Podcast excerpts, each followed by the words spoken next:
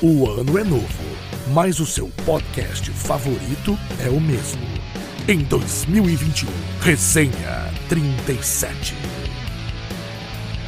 Eu sou moleque de Xerém. Eu sou moleque de Xerém. Eu sou moleque de Xerém. Provoque, comunique e trate com vocês. Nós somos moleques de Xerém.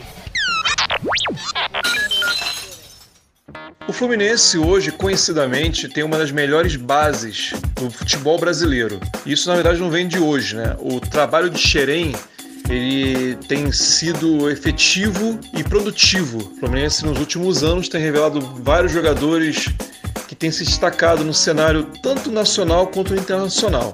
Isso já vem de uma base, eles podem puxar Marcelo, Pedro, Gerson, Wendel, entre outros tantos nomes.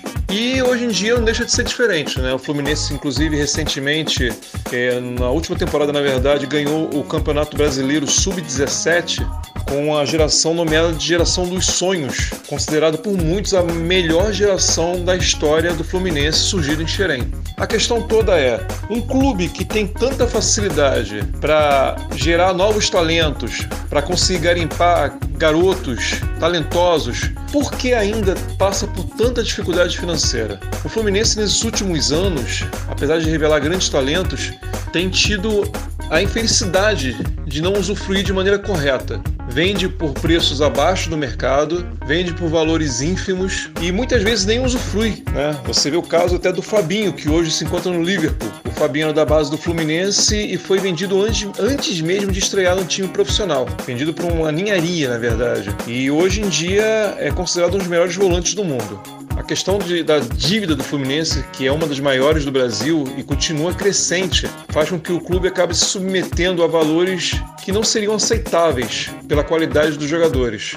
Jogadores hoje que você facilmente em outros clubes melhor estruturados sairiam por 30, 35 milhões de euros, como teve casos recentes, exemplos recentes em times rivais vendendo jogadores de 17, 18 anos por 40 milhões de euros, 30 milhões de euros.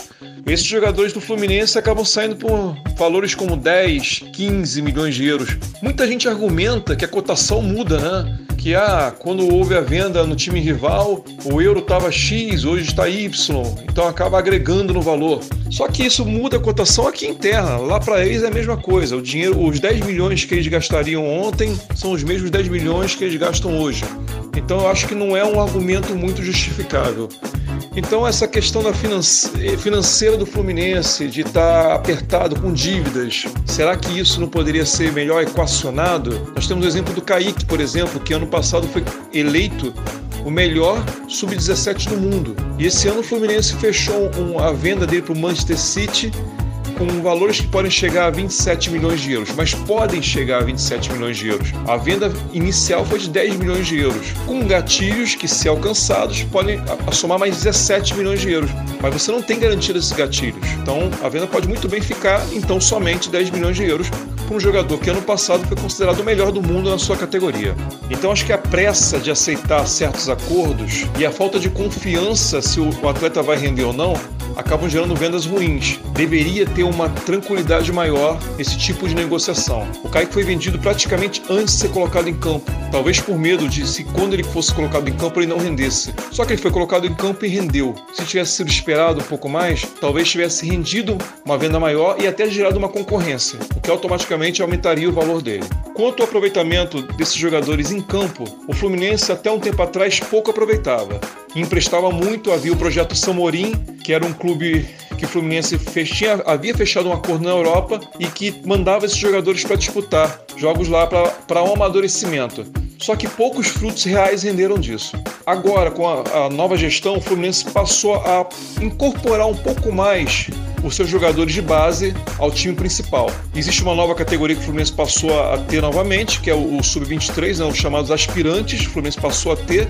Então, Nesse momento, o Fluminense vem aumentando o aproveitamento técnico desses jogadores que surgem na base, coisa que há dois anos atrás não ocorria tanto.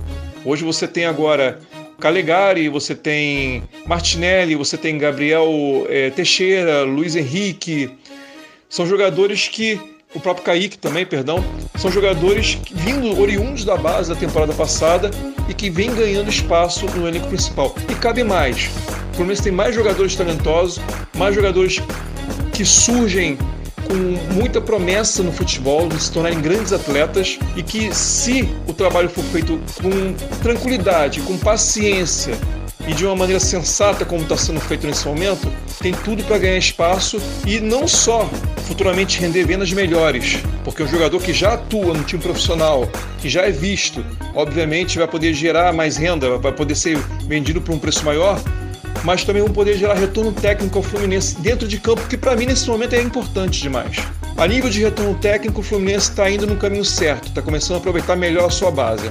A nível de venda, de retorno financeiro, eu acho que a diretoria ela pode tentar ter um pouco mais de tranquilidade, um pouco mais de paciência na hora de negociar e realmente ter valores mais adequados pelas joias que ela apresenta.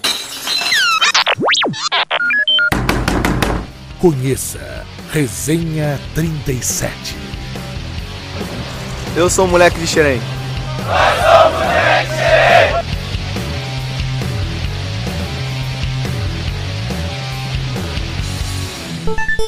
Em 2021, venha provocar, comunicar e tratar com Resenha 37.